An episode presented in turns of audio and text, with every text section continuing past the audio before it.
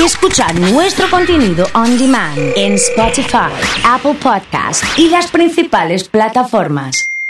Comunidad Fan. Digital Sport Shopping Online. Artículos deportivos y de moda. A un solo clic y con envíos a todo el país. Uno, dos, dice así. Digitalsport.com.ar. Don't trip.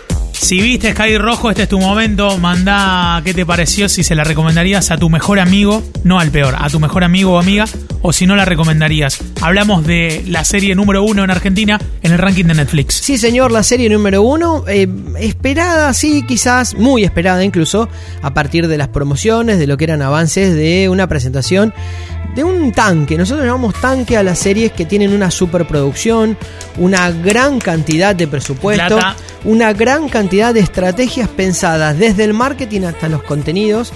Todos atravesados en relación al tiempo del estreno, al tiempo de producción, al tiempo de postproducción, que fue un poco lo que le pasó a esta serie, con algunos detallecitos un poco ahí, este, no, no raros, pero que son muy interesantes para que el resto de, los oyentes tengan la posibilidad de saberlas. Por ejemplo, la serie se empezó a producir en un momento clave en donde la compañía española, Nexus de España, le vende y convence a la, a la producción internacional de generar un contenido que atraviese la producción internacional compitiendo con lo que iba a ser el lanzamiento de Disney.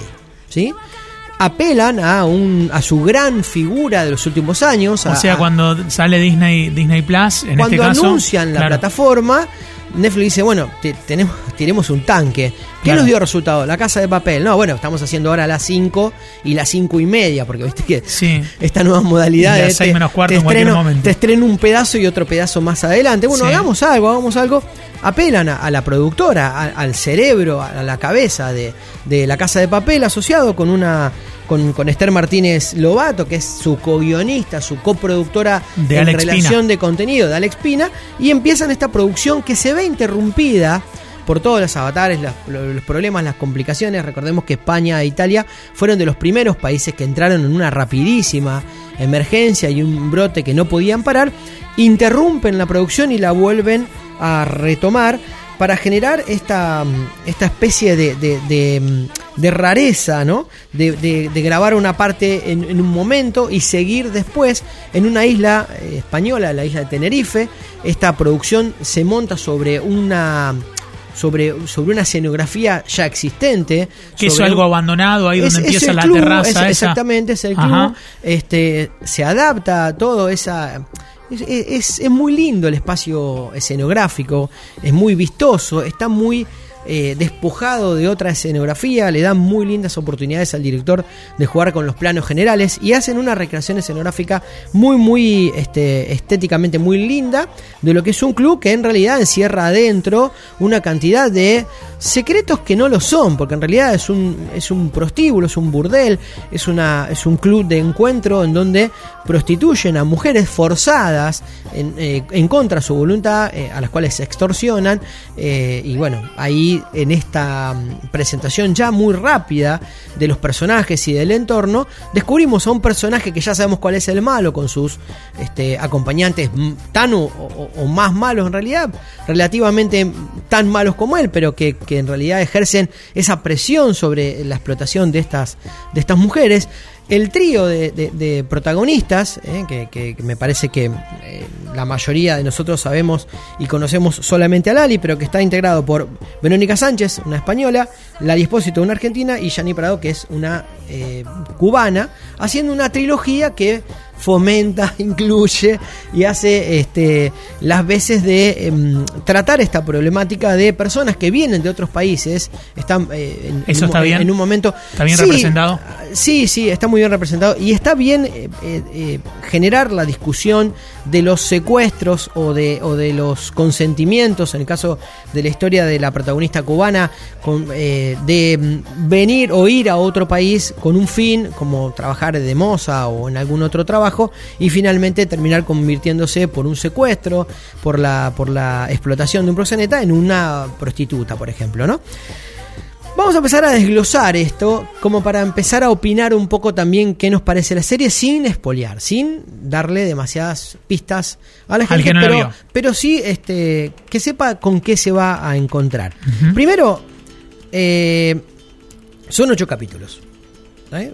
Quizás es una excepción, ¿eh? Ocho, ocho poquitito. Sí, ocho la, poquitito. la excepción es cuando digas cuánto dura cada capítulo. Duran 25 minutos los capítulos. 25 minutos para que la gente más o menos se entienda. Lo podemos asociar con un bloque televisivo de hora. Son 12, 15. O sea, Un Masterchef, un bloque Masterchef. 12 ¿cuánto dura? minutos. 12 Entre- minutos. Sí, está, está sobrevendido Masterchef en este momento. O sea que 12 minutos, 11 también pueden llegar a demorar. O sea, estamos hablando de un bloque y medio de un programa que tiene 15 o dos bloquecitos cortos en el caso de Masterchef. Y digo dos cortos porque en realidad si te pones a hacer el salto, ¿viste cuando te dice continuar? ¿Viste cuando vas a stick continuar? Le morfás 2 minutos 20 a cada capítulo. Entonces nos estamos quedando con capítulos de 22 minutos. O sea que es bastante cortita la serie. Una serie que para los que les gustó y los que tienen pretensión de seguir viéndola más adelante, ya está rodada la segunda parte. Hicimos los 8 capítulos, hicimos los otros 8 capítulos. En cualquier otra instancia eso sería una temporada normal y corta de más o menos 48 minutos, 50 minutos. No, no, acá son todos de 25 y ya está hecha la segunda parte. La particularidad del rodaje es que se hizo en medio de la pandemia. Se empezó fuerte con la pandemia. Se suspende a partir de la superposición de Praga con este de Pina con eh, la casa de papel 5 Claro. se vuelve a retomar, pleno auge de la enfermedad, se empiezan con protocolos exigentísimos, o sea, cada eh, miembro del equipo que llegaba al rodaje tenía que tomarse la temperatura y la sorpresa era el cambio permanente de eh, cosas eh, que tenían que oler. Si no tenían olfato no podían entrar. Los hisopados eran cada cuatro días y de esa manera se trató de sostener el rodaje de estas dos temporadas juntas con algunas particularidades. Incluso la propia Lali contrajo la enfermedad y algunos miembros del equipo también eran automáticamente aislados y se seguía rodando. ¿Por qué se termina tan rápido por lo que decíamos?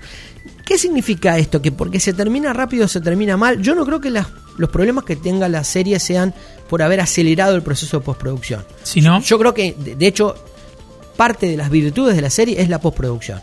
Está muy bien editada, está, tiene un montaje muy pero muy bueno, tiene escenas logradas a partir de esos montajes y tiene una muy buena playlist. La verdad que gastaron muchísimo dinero, muchísimo dinero en, en los derechos de la mayoría de los temas. ¿qué te parece cuando arranca la serie? Aparece Lali el primer plano y suena, por ejemplo, esta canción que le da como una, una un sello argentino, ¿no? Exactamente, ¿Sí? exactamente.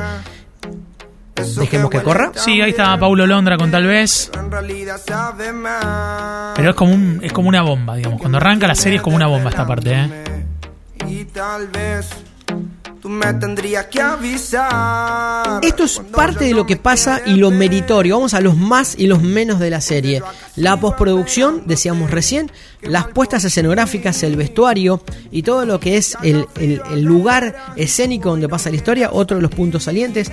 La playlist, la musicalización, las selecciones de los climas a partir de la música, otro mérito de la serie.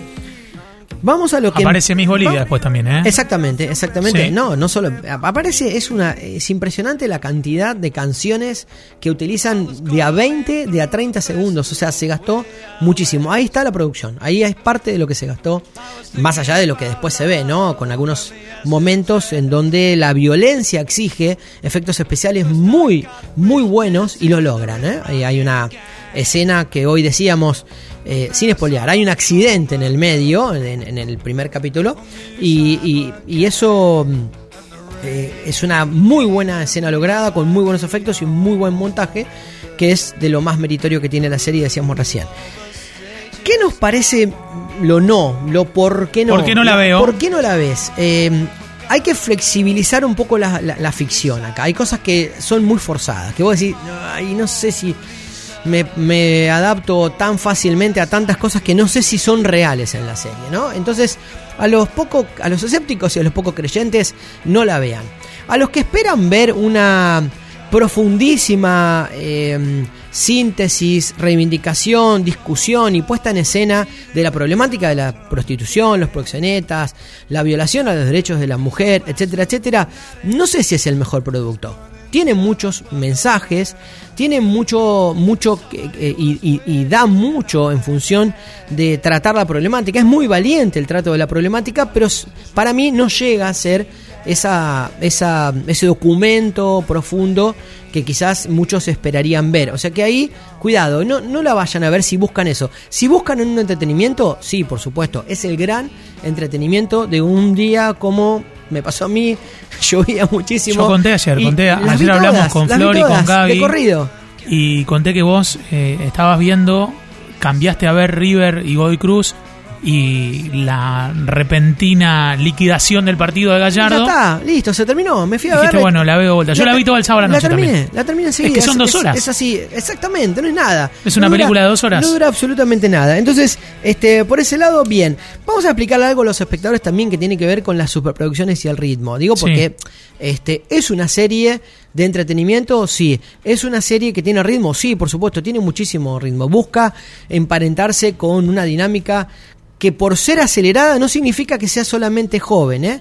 No, no digo que nadie la pueda entender o, o- o la gente de mi edad o más grande Sí. no la puedo ver, pero sí tiene un vértigo que se parece y se asemeja mucho más al timing del videoclip. No por eso es rítmica y no por eso es buena. La rítmica a veces significa parar, a veces significa darle un respiro al espectador, dejar, dejarlo sufrir, dejarlo eh, este, eh, eh, sentir lo que le da eh, la pantalla, dejarlo divertirse, dejarlo reírse, o sea, no pisar todo el tiempo o el drama o el chiste No o la tiempo. música, no te da tiempo, no hay forma de que vos relajes el, el- el relato. Y en el medio de esto da toda la sensación que cuando tenían la oportunidad de parar, grabaron off, empezaron a grabar off, hay off de golpe, sorpresivos, eh, reafirmando el derecho de, la no explotación de la mujer, de, de- de la existencia de los proxenetas, de la perversidad de algunos hombres, de, lo difícil que es eh, salir de estas situaciones eh, porque la mujer está violentada, obligada y castigada. Y eso me parece buenísimo, pero a veces forzadamente entran en el relato esos audios y a veces la propia historia te está contando eso y el espectador lo está entendiendo. Da la sensación que es como un reafirmar en momentos en donde, bueno, ahora vamos a parar con el audio que va a decir lo mismo que vienen viendo, pero en la voz de Lali Espósito o de cualquiera de las otras dos protagonistas. Con otro problema, Oso, en otras series españolas tuvimos la oportunidad, ya lo hablamos varias veces. Aparece off en la serie española, ¿no? Este.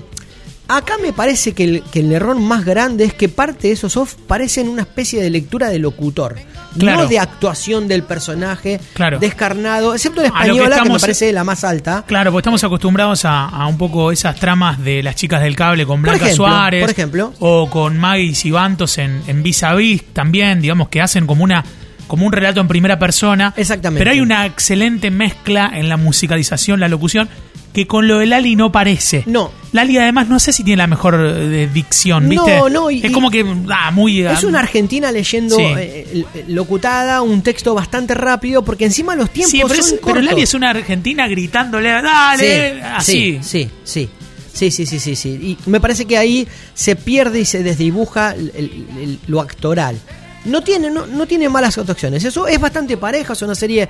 Me parece que los puntos más altos son la, la- la protagonista española. El malo, que está al borde, está ahí al límite, está, está por pasarse un poquitito, ¿no? Hoy un- un oyente me decía: Lo que pasa es que quieren que parezca un cómic. No, no sé, si quieren que parezca un cómic, eh, trabajen más las escenas tipo la del accidente o tipo la de la de mm, el enfrentamiento entre el proxeneta y la cubana, por ejemplo, que tiene un momento muy bizarro, muy cómic, pero después desaparecen. El de la lapicera, claro. Exactamente, después desaparecen en el relato, no están más esos momentos. Y como que, claro, Es como que se va dilucidando, Va ¿no? quedando en caminos de varios objetivos que tuvo, ¿no? Y me parece, otro me puso, ¿le parece algo tarantinesco? No, pará, no, no Alex Pina es el nuevo Tarantino. no, no, eso no, por favor. No, no es. No, respeto No. a Tarantino, respeto al lenguaje que logró Tarantino, a, a- a esa conexión y esa química que logró con los espectadores, haciendo todo lo contrario a lo que decíamos recién. Tarantino te deja que veas lo que pasó. O sea, Tarantino tiene que clavarle una aguja en el corazón a una persona que está teniendo una sobredosis y te espera esos 10 segundos que te parecen 40, 50. dos Necesita horas. más tiempo para ser Tarantino. Necesitas, necesitas un, deja, deja que el espectador vea, que el espectador desarrolle, que el espectador disfrute y sufra, en todo caso, de lo que vos estás dando. Y también deja que el protagonista desarrolle su personaje, actúe. Acá como que la presentación de los personajes fue tan rápido y el desenlace, eh, el, el eje principal de rato fueron tan rápido que todo tenía que correr tan rápido como lo que pasó en ese primer capítulo. Ese me parece que fue el problema más serio y ese problema más serio que tiene la serie. Y es que la noche me busca a mí, salimos en un coche corte ¿Qué te parece esto que estás escuchando, elegante? Eh, Te cuesta, ¿eh? Me, me quedé afuera. Acá no Es llegué. el uno, es Acá el no llegué. este, ¿eh? Sí, no, no, Este no. es el no, uno, eh, lo acepto.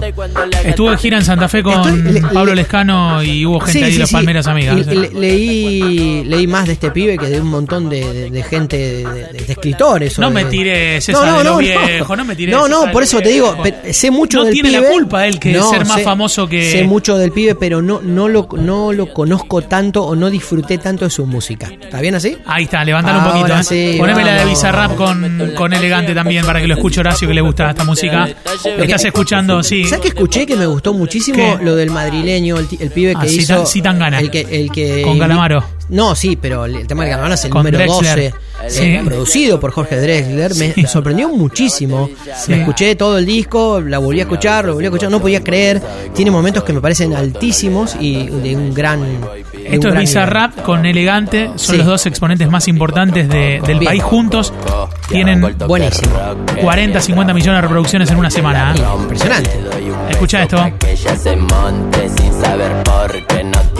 Poneme Hong Kong ahora. Estamos paseando un poquito por la música nueva.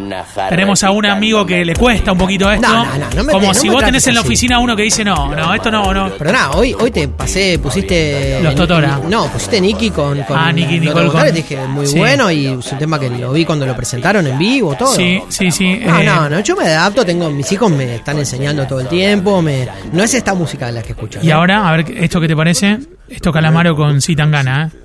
Salimos a la calle por tabaco. Volvimos sin tabaco ni mechero. Para mí es parecida a um, Insoportablemente Cruel con Sí. René de Sí, Calle sí, 3 en y- ese y- momento. Y tiene, ¿eh? y tiene muchos guiños a la carrera de- del propio Calamaro, dicho Sí, por, el, por el sí, productor sí, sí, y por Drexler y por, y por el propio intérprete.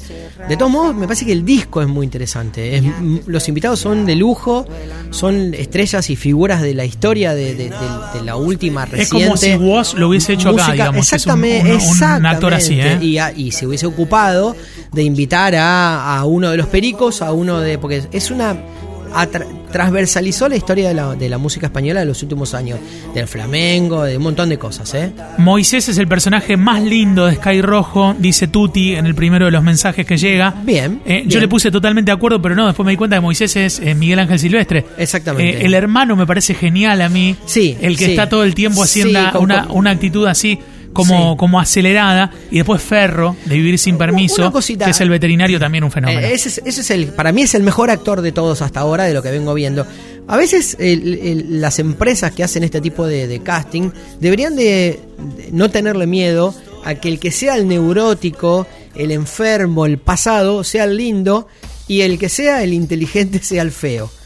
Por, por ejemplo, Claro, ¿no? claro, claro. Anímense, estaría Sí, bueno. sí, sí, sí, sí, el Basta de- estereotipo además Por es, eso, ¿viste? es, una serie que quiere Sí. romper supuestamente sobre un montón de cosas y le metió una cantidad de estereotipos bestiales a la serie. Eh, la verdad que es una bomba, la serie en general está muy bien hecha, la vi el domingo, qué buena que está, dice Meli, eh, en uno de los mensajes. No me gustó eh, la serie, estoy del lado del no, eh, incluso voté la encuesta, hiciste una encuesta en tus redes. Sí, hasta ahora eh, va, va, va recién empezó. Votamos con Gaby, sí, pero no- no 36 llegamos. Este, votos, 30 que no y 6 que sí. Hay una mesa de gente hablando de la serie, ¿no?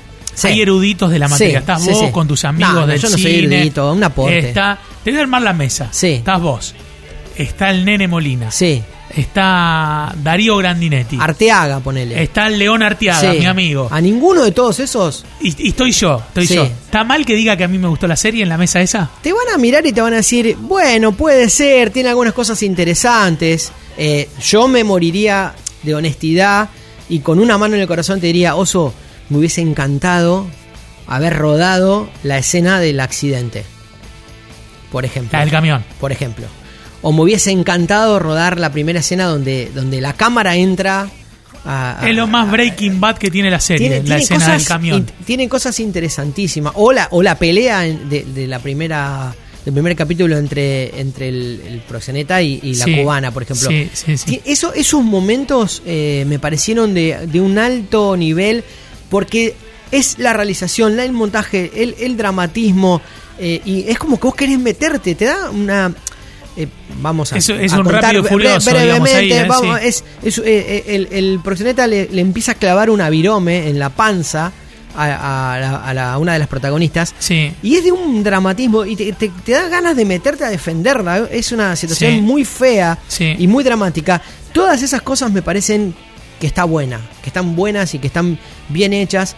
Y tener ese presupuesto, nunca, nu- ni, ni el nene Molina, ni, ni yo, No, ni, está bien, está ni bien, está nadie bien. filmó con ese... Está bien. ni- bueno, Grandinetti sí es un tipo que ha estado en grandes superproducciones. Sí, en Relatos Salvajes tiene cosas- tiene cosas así. Perdóname, eh, trabajó con Almodóvar y, y es un protagonista exclusivo de una de sus películas y, y con un nivel impresionante. Para mí su mejor actuación, lejos. Tengo algunas cosas para. Tremendo como está el spoiler, dice Franquito. Bueno, un poquito, No, Fran, un pero, poco, pero es el primer capítulo. un ¿eh? poco, un poco, es el primer capítulo, ¿eh? Oso, la última de Tom Hanks, ¿qué le parece? ¿Le gustó o no le gustó? No la viste, vi, ¿No la viste? no, no la vi, no Está la vi. ahí como que quiere que la vea siempre, No la ¿eh? vi. Está con bigotes, una. Sí, sí, sí. no una la- historia. Pero no la vi, no la vi. Igual la semana que viene vamos a dedicarnos. eh, ¿A qué? el 80% de las películas nominadas al Oscar, Sí. todas están en plataformas. Ah, mira. Todas. No, pensé que la, pueden, la ver, no hace falta que empiece el cine, no hace falta que... Tienen todo en el, en el teléfono, en, el- en las plataformas, y se las van a ingeniar.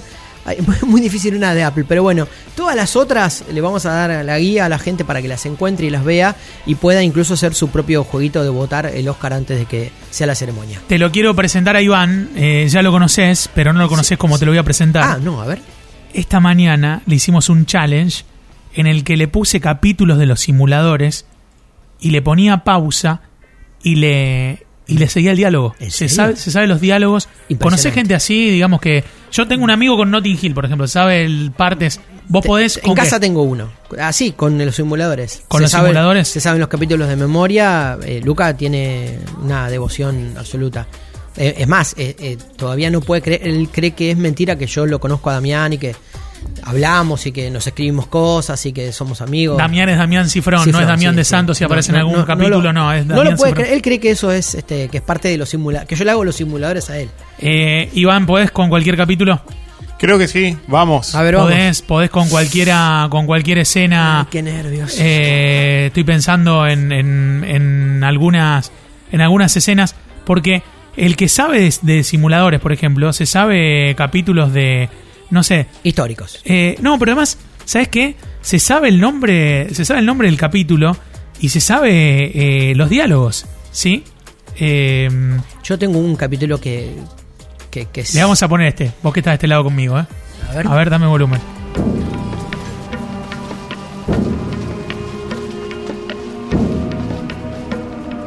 atentos ¿Qué capítulo es? Disculpe, señora. Tengo otra carta para usted. Muy fácil. Sí, la, los impresentables. Los impresentables, muy bien, bien, eh, muy bien, impresionante, impresionante. eh. impresionante. Impresionante, ¿eh? Sí, eh, ¿Cuál es? Perdón, ¿no? Sí, Que- sí. pe- Pero para, para alimentar esto de, de este famoso personaje que tenemos Sí. a partir de hoy, ¿cuál es tu capítulo favorito? Uno, no los me digas. impresentables. Los impresentables. ¿En serio? Sí, el Ese que mejor, dijo. El mejor. Mira vos. Ese que dijo. Para mí el de, el de Alfre- el de el hijo de casero que tiene que rendir todas las materias. Ah, muy bueno, eh, muy y bueno. eso Lo lo ayudan en la secundaria. El joven simulador. El joven simulador. Sí. Ese me pareció brillante. Impecable. Escuchen esto. Juegan los niños en los escaparates. La juguetería de Simón. La juguetería de Simón, ¿se sabe? ¿Viste? Es así como cuando vos le preguntabas, eh, decime las, la- las preposiciones y te las tira todas, ¿eh? Como decía un viejo conocido en un pueblo muy chiquitito de la provincia de Santa Fe, para todo esto hay que tener tiempo. Hay que tener tiempo, ¿eh? Nos encontramos la próxima. Nos vemos la semana que viene y vamos a tirar la lista y recomendaciones de dónde encontrar las películas para los Oscars. Horacio Ríos ha estado con nosotros aquí en Comunidad Fan. Digital Sport Shopping Online. Artículos deportivos y de moda. A un solo clic y con envíos a todo el país. Uno, dos, dice así. Digitalsport.com.ar.